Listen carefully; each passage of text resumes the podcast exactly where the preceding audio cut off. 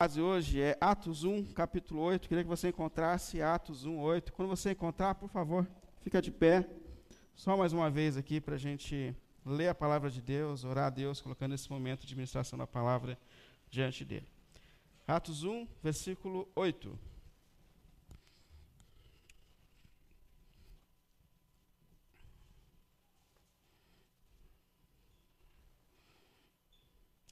Atos 1, 8. Mas receberão poder quando o Espírito Santo descer sobre vocês. E serão as minhas testemunhas em Jerusalém, em toda a Judéia e Samaria e até os confins da terra. Vamos lá?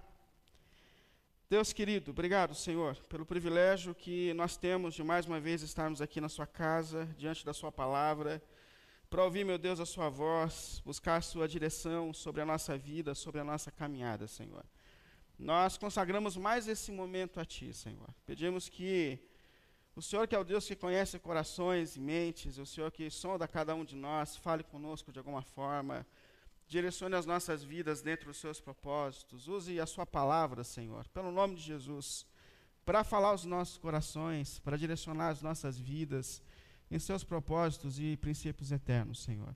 Nós nos colocamos aqui diante de Ti mais uma vez, em gratidão por tudo que o Senhor tem feito. Em gratidão por cada vida que está aqui hoje, Senhor. Para te buscar, para ouvir a sua voz e buscar a sua direção, Senhor. Em nome de Jesus. Em nome do Senhor Jesus. Amém. Amém. Pode sentar, por favor. Hoje eu quero concluir uma série que nós fizemos falando sobre o ser discípulos de Jesus Cristo. Nós passamos aqui dois meses falando sobre esse propósito que Deus tem para a vida de todos nós, que é nos tornar discípulos de Jesus Cristo nós passamos um tempo aqui refletindo que existem algumas maneiras da gente caminhar com Jesus. E uma é a certa distância, uma é fazendo parte do movimento, de uma multidão. E nós vimos que existem muitas pessoas que seguiram Jesus dessa forma, a certa distância. Faziam parte de um movimento, participavam de algumas reuniões, escutavam algumas pregações, gostavam muito de algumas coisas que Jesus fazia, como alguns milagres, algumas coisas extraordinárias então existe esse grupo, mas esse grupo ele caminha com restrições, ele caminha a certa distância. Mas o que nós fizemos aqui foi refletir sobre essa vontade, esse propósito de Deus, que é tornar todos nós discípulos de Cristo. Isso é, discípulos são pessoas que caminham de perto, que têm um propósito de se tornar parecidos com o Mestre, que têm uma, uma relação íntima e pessoal com Jesus. E o propósito de Deus é que nós nos tornemos discípulos, que a gente caminhe de perto que a gente tenha um relacionamento íntimo e pessoal com Jesus. Por isso nós falamos sobre alguns caminhos para que esse propósito se cumpra na nossa vida. Um deles foi falar sobre a necessidade do amadurecimento. Que Deus ele tem um propósito para a vida de todos aqueles que caminham com Jesus. E qual é esse propósito? Nos tornar parecidos com Jesus.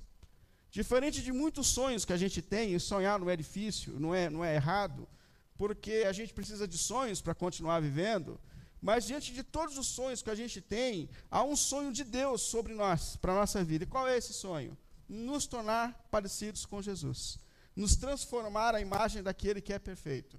Isso a Bíblia chama de maturidade, de santificação. É, e sem santificação nós não veremos a Deus. Então isso é essencial para a vida de todos aqueles que seguem a Jesus. Mas nós vimos também sobre a necessidade de obedecer ao Mestre. Porque uma das grandes diferenças entre você fazer parte de um movimento e você seguir a Jesus é a maneira que você tem se relacionado com a palavra dele. Multidões escutavam as pregações de Jesus, mas caminhavam a certa distância e separavam o que queriam. E normalmente limitavam a, espiritualidade, a vida espiritual deles ao momento, ao encontro. Mas discípulo não, discípulo escuta a palavra de Jesus e é confrontado pela palavra de Jesus, e sai com essa missão de como ser mais parecido com Jesus, de como obedecer a cada reflexão, a cada pregação, o que isso mexe comigo, o que precisa ser mudado na minha vida, qual é a nova posição que eu preciso tomar diante da palavra de Deus que alcança o meu coração e a minha vida. E o propósito de Deus é que nós sejamos discípulos, que nós sejamos discípulos. E também vimos sobre a prioridade na vida de um discípulo, que é a relação com o mestre. Deus, essa frase ficou muito forte na minha mente, no meu coração. Que Deus ele está muito mais preocupado em você do que no que você pode fazer por Ele. Jesus não está tão preocupado com a sua mão de obra, mas está preocupado com você. E ele quer um relacionamento íntimo e pessoal com você. Eu queria hoje finalizar essa série falando sobre uma outra parte do que é ser discípulo de Jesus. Porque quando a gente fala de ser discípulo, a gente fala de duas realidades. Primeiro, ser, a nossa relação com o Mestre.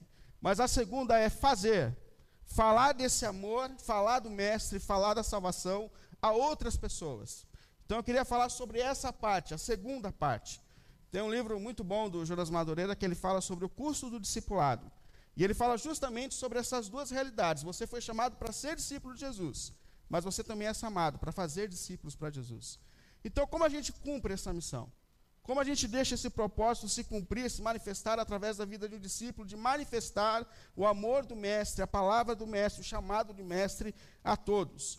Com base, para a gente pensar sobre isso, eu separei esse texto de Atos 1,8 esse texto narra um último momento, os últimos momentos de Jesus aqui na terra com seus discípulos. Jesus ele entra na história, encarna, vive a perfeição na sua encarnação. Depois de viver toda a perfeição, morre na cruz, como se fosse o pecador que nós somos. No terceiro dia ele ressuscita, mas ele não volta imediatamente para o Pai. Ele fica entre os seus discípulos mais 40 dias, e ele usa esse tempo aqui para dar as últimas orientações para a igreja sobre qual é o propósito e a missão que ela tem.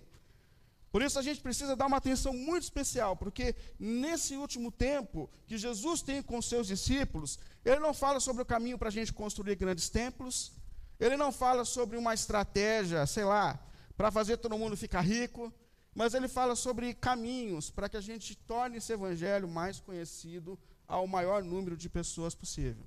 Se Jesus foca nisso, nesses últimos momentos, a gente tem que dar uma atenção para a centralidade e para a importância da missão que nós carregamos.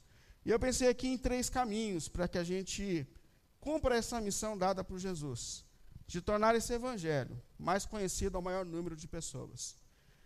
E eu tentei pensar assim em caminhos reais para falar a respeito dessa missão, porque a gente já ouviu falar tanto sobre missão, eu não sei se você também é assim, mas eu já ouvi tanto falar sobre missão, sobre a necessidade que eu tenho de pregar para alguém, sobre a necessidade que eu tenho de compartilhar o evangelho. E eu não sei se é porque eu sou tímido, mas tudo me deixa meio acanhado, meio, meio distante, assim. Então eu pensei em coisas que podem ser reais para a gente, acessíveis a todos nós, para que a gente cumpra essa missão, que é dada por Jesus à igreja. Então, quais caminhos? Eu pensei em três. Primeiro, isso começa com oração, com uma consciência do quanto isso é espiritual. Porque anunciar o evangelho, pregar o evangelho, não é uma questão de capacidade humana. Nenhum de nós aqui é capaz de dar vida onde não há. Nenhum de nós aqui é capaz de transformar um ser humano. Só Deus é capaz de fazer isso. Então, primeiro, é uma consciência da, da, da, da questão espiritual que isso está envolvendo. Isso aqui é espiritual. Falar de anunciar o Evangelho, falar de compartilhar o Evangelho, é uma questão completamente espiritual, e é por isso que Jesus diz aos discípulos: vocês receberão poder sobrenatural quando o Espírito de Deus vier sobre vocês. E olha, é tão. Eu já falei sobre isso algumas vezes, mas é tão importante a gente refletir sobre essa fala de Jesus, porque Jesus está dizendo que essa capacitação especial do Espírito de Deus agora será derramada sobre todos nós. Quando a gente estuda a Bíblia no contexto do Antigo Testamento, a gente percebe que Deus manifestava o seu Espírito de forma especial sobre determinadas pessoas sobre os reis, sobre os sacerdotes, sobre os profetas, e o Espírito de Deus é derramado para capacitá-los para exercer a missão. Porém, Jesus está dizendo aqui que esse espírito não estará mais limitado a algumas pessoas, a algumas vidas, a alguns cargos, a algumas coisas. Não, não. O espírito de Deus agora será derramado sobre todas as pessoas. Essa palavra de Joel 2:28 dizendo: "Depois disso, eu vou derramar o meu espírito sobre todos os povos, sobre todas as pessoas." E os seus filhos e as suas filhas profetizarão, pregarão, anunciarão. E, e, e os, os, os seus filhos profetizarão e os velhos terão sonhos. Os jovens terão visões. Ou seja, isso aqui não está mais limitado a um povo, a, a algumas pessoas, mas agora isso aqui está sendo dispensado sobre toda a igreja. Todos nós estamos sendo capacitados por Deus e convocados por Deus para cumprir a missão de falar de Jesus, de chamar mais pessoas a Jesus. Em todas as faixas eh, etárias, em todas as fases da vida, nós estamos sendo convocados por Deus. E essa realidade da chegada do Espírito me faz, pelo menos, pensar algumas coisas. Primeiro, justamente na nossa dependência espiritual para cumprir essa missão. Esse negócio não é nosso, gente. Jesus, no versículo 4 de Atos 1, ele chama os seus discípulos e diz assim: Não saiam de Jerusalém, até que o Espírito seja derramado sobre vocês, porque vocês, por si mesmos, não têm poder e capacidade para cumprir essa missão que é dada por Deus. Não saiam de Jerusalém. Primeira coisa, nós dependemos de Deus para cumprir essa missão. Nós começamos tudo com oração, com súplicas a Deus, porque o poder vem dele. A virtude vem dele, só ele é capaz de fazer isso. E outra coisa que me faz refletir sobre a, essa missão e como cumprir essa missão dentro desse propósito do Espírito sendo derramado, é justamente essa realidade de que agora a missão é dada, meus irmãos, a todos nós. A todos nós. Isso é extraordinário, o Espírito agindo de forma especial na vida de todos nós. Não há mais uma função dada ao pastor, ao teólogo, ao missionário. Não, não. Todos nós aqui estamos sendo convocados por Deus para falar a respeito de Jesus e para manifestar as virtudes de Jesus. E diante disso, a gente tem que despertar a nossa consciência, a realidade de que nós não estamos sendo colocados em determinados lugares por uma razão qualquer. Há um propósito de Deus. Hoje você trabalha em determinado lugar porque é um propósito de Deus. Hoje você estuda com determinadas pessoas porque é um propósito de Deus na tua vida. Deus quer se manifestar através de você. Deus quer manifestar as virtudes do teu mestre através da sua vida, da sua história. Pensa nisso, todos nós, todos nós. Eu digo isso para meu filho com sete anos de idade. Esses dias eu fui buscar ele na escola, ele estava chateado. E ele falou assim: Ah, pai, o que aconteceu, filho? Eu já peguei, ele já saiu emburrado. Aí eu falei, o que, foi? Filho, ela tem uma menina que me persegue, pai. Ela me cutuca, ela bate em mim, é, ela, ela, ela, ela chutou minha mochila, e, e, ela falou que vai fazer festa de aniversário, que não vai me chamar, está falando para todo mundo que não vai me chamar. E eu falei, calma, filho, calma, filho. Eu olhei para ele e falei, filho, ela não conhece Jesus, filho. Vamos orar por ela? Falou, vamos orar por ela, pai. Vamos orar por ela. Vamos orar por ela, vamos, vamos orar por ela. Mas é, é o fato de que, independente da nossa fase, se você está na adolescência, na infância, se você já está muito adulto ou menos adulto, nós temos que despertar essa consciência de que nós estamos sendo enviados por Deus, como mensageiros de Deus, como pessoas que manifestam o perfume de Cristo, a natureza de Cristo, onde Deus tem nos colocado. Desperte essa consciência. Esse negócio não está mais limitado a determinado grupo, mas todos os discípulos e discípulas foram convocados por Deus para manifestar as virtudes do seu Redentor. Então desperte isso, onde Deus tem te colocado. Talvez você esteja hoje do lado de alguém no seu trabalho que está passando por um momento difícil no casamento, na vida, na emoção, ou seja onde for, Deus está te colocando ali com um propósito. Deus está te colocando ali com um propósito. Uma outra, uma outra questão que me faz pensar esse derramamento do Espírito é, é o propósito o porquê que Deus dá o Espírito a todos nós. E percebe que aqui Jesus não está dizendo que o Espírito é derramado sobre nós para nos dar momentos de êxtase dentro do culto. Isso é bom, isso pode acontecer, e que Deus faça isso, eu oro por isso, mas a gente não pode limitar o culto. O Espírito nos impulsiona para fora. Eles nos mandam em missão. Esses irmãos, eles estavam reunidos em oração e o Espírito foi derramado sobre eles. E imediatamente a pregação do Evangelho começa a acontecer com o próprio Pedro que levanta e que numa pregação quase 3 mil pessoas se convertem. Eu faço 3 mil pregações para um se converter, ele faz uma e 3 mil se convertem, mas é o poder do Espírito de Deus se manifestando. Essa é uma realidade. Então, o, o, porquê do Espírito é uma capacitação. O porquê buscar a presença do Espírito como uma capacitação, um poder para que a gente cumpra a missão que Deus tem colocado sobre nós de anunciar e manifestar Jesus no mundo em que nós estamos vivendo. E como que isso acontece na vida dos nossos irmãos? Quando eles estão orando. É por meio da oração. E quem sabe hoje, quem sabe hoje, Deus não está chamando você para começar a interceder por pessoas que estão nos seus relacionamentos, na sua vida. Quem sabe hoje, se você pensar um pouco, você vai perceber que você está do lado de pessoas que precisam de Cristo. E Deus está falando, comece a orar, para que Deus te, te dê essa capacidade sobrenatural para que você possa pregar. Segundo caminho, além de começar entendendo que isso é espiritual e da oração, é pensar o quanto a gente precisa falar, proclamar.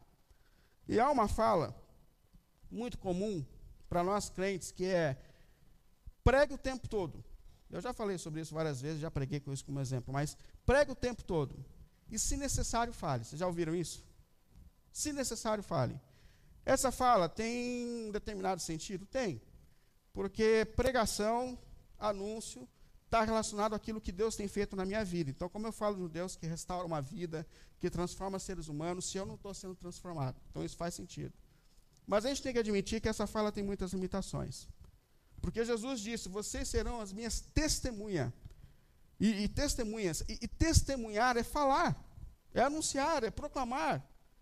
Não tem como a gente viver essa missão se a gente não falar a respeito de Cristo, do amor de Cristo, do Evangelho, do que Cristo fez naquela cruz.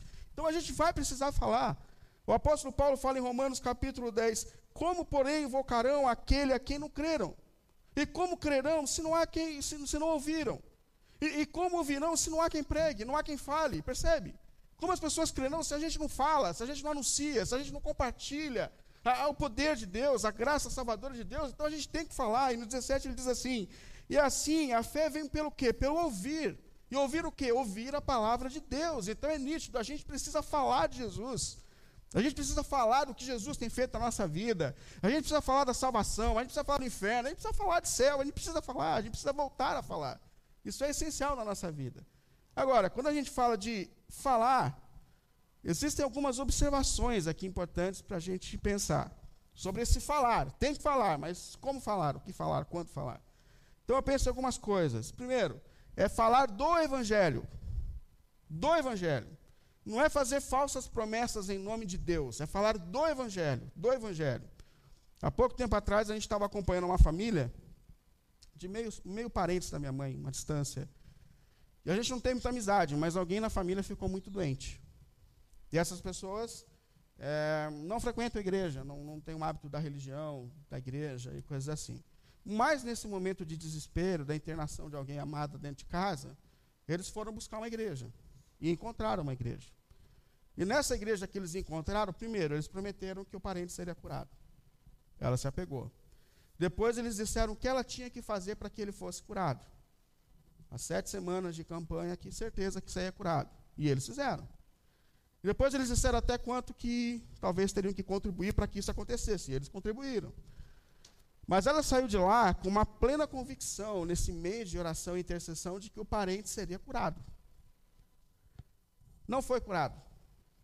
E a gente estava ouvindo essas pessoas blasfemando contra Deus, porque foi prometido por essas pessoas que Deus ia curar. E a gente tem que tomar cuidado com isso, porque o alvo das nossas vidas é a pregação do Evangelho. Nós estamos sendo convocados por Deus para falar do que Cristo fez naquela cruz para a redenção dos nossos pecados. Nós estamos sendo convocados por Deus para falar de novo céu e nova terra para falar que há salvação em Jesus e só em Jesus. Esse é o alvo da nossa pregação. Esse é o alvo da nossa pregação. E segundo, a gente precisa pensar quando a gente fala na delicadeza do falar, na sensibilidade ao falar. Porque, irmãos, falar a verdade, a gente que é crente, a gente é chato. A gente às vezes fala demais, a gente só fala de igreja. A gente só fala, tem uma linguagem de crente, tem jeito de crente. A gente um tempo atrás eu fui com um amigo comer um churrasco, a gente estava na casa dele, passamos os sábados, almoçamos juntos e tal, e quando baixou o sol, falou, vamos fazer churrasco. Aí saímos para comprar carne. Ele também é pastor. Aí carne, essa hora, só à noite, só no, no, no mercado. A gente foi no mercado grande. Aí ele olhou para o açougueiro do mercado e falou assim, meu irmão, você vê tanto, não sei o quê? Obrigado, irmão. Deus abençoe e tal. Aí a gente passou no caixa e ele falou assim, minha irmã, você troca 100 reais? A mesma, não, eu troco, tudo bem. Aí na volta a gente passou no posto de gasolina ele falou assim: coloca 100, ô, ô irmão, ô, irmão. Aí o cara olhou, ele falou assim. Aí eu falei, cara, tá todo mundo frequentando a igreja aqui, né? o açougueiro, o cara do, do, do, do, Mas é isso, a gente tem um, um, jeito de, de crente, e a gente, por vezes, é inconveniente, só fala de igreja, só fala de milagre, só fala de profecia. Só... É, é terrível isso. E sabe um dos caminhos mais extraordinários para falar do Evangelho? Isso aqui é muito importante. Aprenda a ouvir as pessoas. Que é um caminho extraordinário para você pregar o evangelho para qualquer pessoa da tua vida. Aprenda a ouvir as pessoas. Aprenda a ouvir as dúvidas, as questões do coração, os conflitos. Escute, escute das dores, das inquietações. O mundo onde nós estamos, ele está carente de pessoas que sejam capazes de ouvir, só capazes de ouvir. Escute, escute com respeito. E vai chegar o um momento que Deus vai falar: é agora. Esse é o momento de você falar. Esse é o momento de você compartilhar o que Deus tem feito na tua vida e na tua história. Esse é o momento do teu testemunho. Esse é o momento de você chamar para a igreja, para um grupo. Esse, esse, é o momento, esse é o momento. Mas a primeira coisa é escute, escute. E Deus vai te mostrar o momento certo para que você fale. E percebe que isso é acessível a qualquer um de nós, escutar. E depois esperar o momento certo para falar. Mas a segunda questão aqui é: nós precisamos falar a respeito de Jesus. E nós perdemos essa essência, irmãos. A gente não fala mais do Evangelho, a gente não fala mais do que Cristo fez na cruz, a gente não fala mais de novo céu e nova terra, a gente não fala mais. E como as pessoas crerão se elas não estão ouvindo, se não há quem pregue? E quem está sendo convocado para pregar? Eu? Você? Nós estamos sendo é, convocados para essa pregação. Então fale, no momento certo, na hora certa, no tom certo, fale. Mas a última, o último caminho que eu encontro aqui, para que a gente torne essa missão possível, é buscar os caminhos de conexão com o mundo em que nós estamos inseridos. Isso aqui é um dos grandes desafios da igreja. Encontrar caminho para que a gente se conecte com o mundo além da igreja. Porque, como eu disse, nós somos igrejeiros. Nós temos a nossa linguagem. A gente tem a nossa rotina. Eu vou falar para você, quer deixar um crente chateado? Mexe na rotina dele. Fala que vai mudar um horário de culto. Fala que vai para trocar de banco. Isso aqui acaba com a vida do crente. O crente ele gosta de ficar na sua rotina e na sua área de conforto. Nós somos assim, nós somos assim. Se você tirar o soninho da tarde, do sábado, você, você acaba com a vida de algumas pessoas. A gente é assim, a gente é assim. Mas olha, Jesus está dizendo que não é uma questão de escolha, a gente precisa sair da nossa área de conforto. Cumprir a missão é sair da área de conforto. Por isso, quando ele começa aqui esse texto, ele termina dizendo assim: Vocês serão as minhas testemunhas.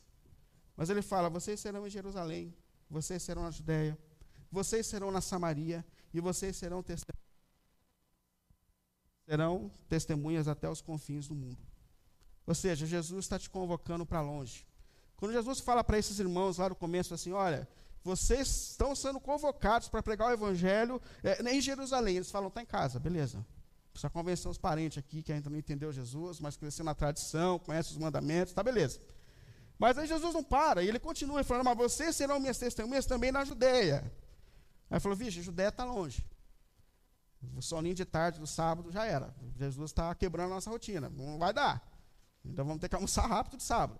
Aí Jesus continua, ele fala, mas vocês também serão testemunhas lá em Samaria. Samaria já é tudo diferente. A distância não é só física, mas é uma distância cultural e é uma distância religiosa.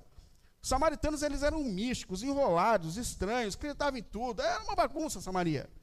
Aí os caras falam, poxa, mas Samaria, Samaria, vocês estão sendo colocados também para ajudar essas pessoas a, a, organizarem a sua fé em Deus, a, a, missão. Mas ele não para em Samaria, ele fala, até o confim da terra.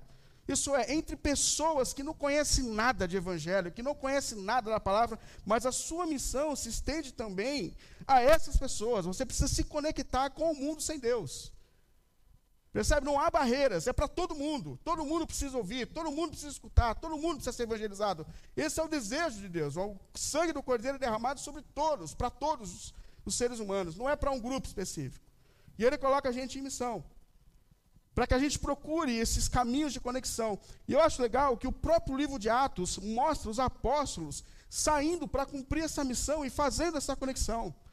Um exemplo incrível é o apóstolo Paulo, lá em Atos 17, que ele sai, ele recebe a missão, ele entende a missão, e ele vai para Atenas, ele vai para essas regiões gregas, de gente completamente distante do evangelho, pagão, enrolado, a gente fala assim, mundão, mundão, mundão total, e ele vai. E quando ele chega lá, ele fica olhando, ele faz um, procura um caminho de conexão, porque ele sabe que ele está em missão. Ele não foi enviado para lá para ganhar dinheiro. Ele entendeu que onde ele está, ele está em missão. Então ele começa a olhar a rotina das pessoas, ele começa a observar ah, os ambientes religiosos, os utensílios religiosos, e ele vai ali observando tudo isso. Aí, e como ele falava muito e pregava muito, esses atenienses eles eram muito curiosos. E quando tinha alguém falando alguma coisa nova, uma filosofia nova, uma seita nova, eles queriam ouvir. Então ele falou assim: ah, chama esse tal de Paulo para lá para o Areópago, que é um lugar que eles gostavam de ouvir as pessoas a respeito das novidades. E Paulo vai. E quando Paulo está no Areópago, ele está ali, gente, no meio de gente que não tem nada a ver com a fé judaica cristã. Ali é gente que vai ser evangelizada do zero. Aí Paulo tem um momento, ele fica ali observando, e chega um momento em que Paulo tem que falar. E no versículo 22 de Atos 17, ele diz assim: Paulo levantou-se na reunião no Areópago e disse: Atenienses, vejo que em todos os aspectos vocês são muito religiosos. Por quê? Paulo, enquanto andava por lá, ele percebeu que tinha banca com Deus para tudo. Era Deus para a prosperidade, era Deus para gestação, era Deus para tudo. Tinha até um altar, você vê como eles são. Ele tinha até um altar para um Deus desconhecido, porque eles falam assim: vai que a gente esqueceu de algum Deus, ele vai ficar chateado. Então a gente faz aqui para o Deus desconhecido. Aí Paulo ele anda entre essas pessoas e ele percebe que, que eles são religiosos. Então, a primeira coisa, eu percebi que vocês têm fé. Agora, o que, que falta? O que falta? Um crente para ajudar essas pessoas a organizarem a fé. Percebe como isso tem a ver com o nosso contexto? Porque eu tenho certeza que aqui você se relaciona com pessoas dentro do seu ambiente de trabalho tal, que elas creem em Deus, principalmente para a gente que é brasileiro, elas creem em Deus. Agora, o que falta? Alguém, discípulo de Jesus, discípulo de Jesus, que ajude essa pessoa a organizar a sua fé. E é isso que Paulo fala. Eu percebi que vocês têm fé. Vocês são religiosos. Inclusive, eu percebi quando andava entre vocês que é um altar para um Deus chamado Deus desconhecido. Ele falou: pô, achei um ponto de contato. Percebe? E eu queria falar com vocês do Deus que vocês não conhecem. É esse que eu creio. Eu estou aqui para apresentar vocês. Inclusive, eu estou aqui para ajudar vocês a organizarem a fé no Deus verdadeiro.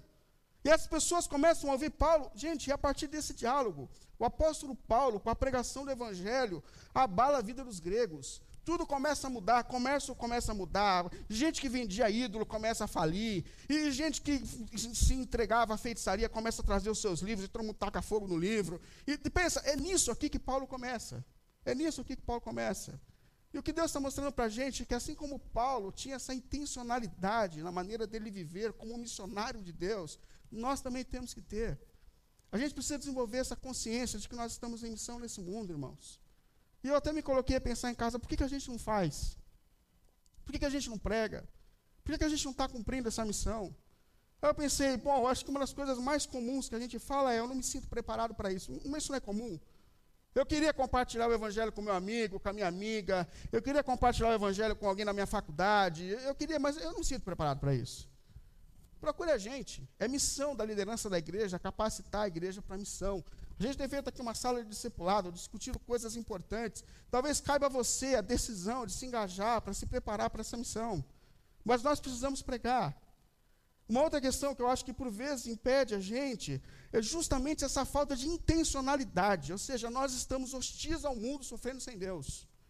Nós perdemos o amor pela pregação do Evangelho. Nós não estamos nos importando mais. É igual Jonas. Lembra Jonas? Deus fala assim: Jonas, vai lá em Nínive, prega o evangelho para aquelas pessoas. E Jonas fala: não vou, não vou, tudo tranqueira, não vou. O pessoal tem que morrer sem Deus mesmo. É, deixa eles lá, Deus, não vou. E ele vai para o outro lado, não tem jeito, Deus pega ele, manda para lá. Aí Jonas vai lá e prega. Extraordinário, Nínive se converte por meio da pregação de Jonas. E sabe o que eu acho extraordinário? É que Jonas, ele sabe que Deus é poderoso para trazer transformação. Jonas sabe disso, porque por vezes eu acho que a gente não prega, porque a gente não acredita no poder do Evangelho. A gente olha para algumas pessoas e fala assim: Isso aqui é caso perdido.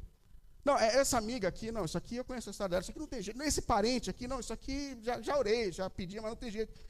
Por vezes a gente está tendo dificuldade de acreditar no poder do Evangelho, de transformar pessoas. E eu gosto de Jonas porque ele sabia que Deus é poderoso. Ele vai em Nínive, ele prega com má vontade, a cidade de Nínive se converte a Deus, se arrepende dos seus pecados, aí ele volta para Deus e fala assim, aí, tá vendo?